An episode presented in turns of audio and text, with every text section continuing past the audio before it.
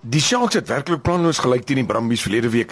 Van die individuele spelers het beslis selfondersoek ingestel na hulle swak vertoning en dit het vanaand duidelik geword en na vore gekom. Om saam te vat, die Sharks spog met 'n splinternuwe rekord van 10-3 teen die Rebels. Voorstyd reeds het hulle 4-3 gedruk wat 'n bonuspunt beteken het. En in die 20 minute na rustyd, luister hierna, teken hulle nie minder nie as 40 punte aan om hulle totaal na 64 punte te neem. 'n Ommekeer soos min deur die Sharks praat van 'n skouspelagtige terugkom.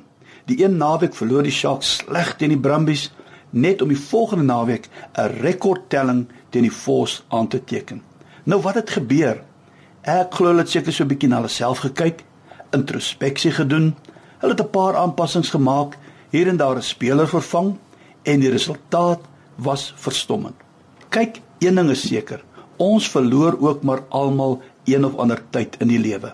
Somstyds lyk dit of ons verloor so erg was dat dit lyk of ons nooit daaroor gaan kom nie. Soos gewoonlik kan ons 'n paar mooi lesse leer uit sport. Miskien is dit ook nodig in die gejaagde lewe van ons om so nou en dan stil te sit, introspeksie te doen en dalk 'n aanpassing of twee te maak. Hoe vinniger 'n mens ry, hoe minder sien jy die mooi dinge langs die pad. En so is dit ook met ons lewens. Met al die gejaag van ons jaag ons dikwels verby soveel mooi dinge en sien dit nie eens raak nie. Net die feit dat jy ver oggend na die boodskapie kan luister, beteken jy bly in 'n land waar daar godsdienstvryheid is. Wat 'n wonderlike voorreg wat ons so dikwels vir vanselfsprekend neem. Miskien kan jy wanneer jy vandag uit die huis uit gaan, vir iemand 'n drukkie gee en sê ek is lief vir jou en 'n lekker dag. Kom aan, ek daag jou uit, doen dit. Daar is niks so lekker as om 'n drukkie te gee en een te ontvang nie. Jy sal verbaas wees hoe dit jou opbeer.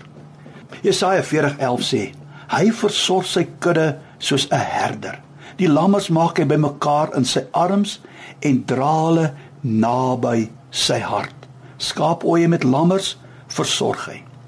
Jy weet party mense dink mos die Here wil net raas en slaan maar dis so ver van die waarheid af.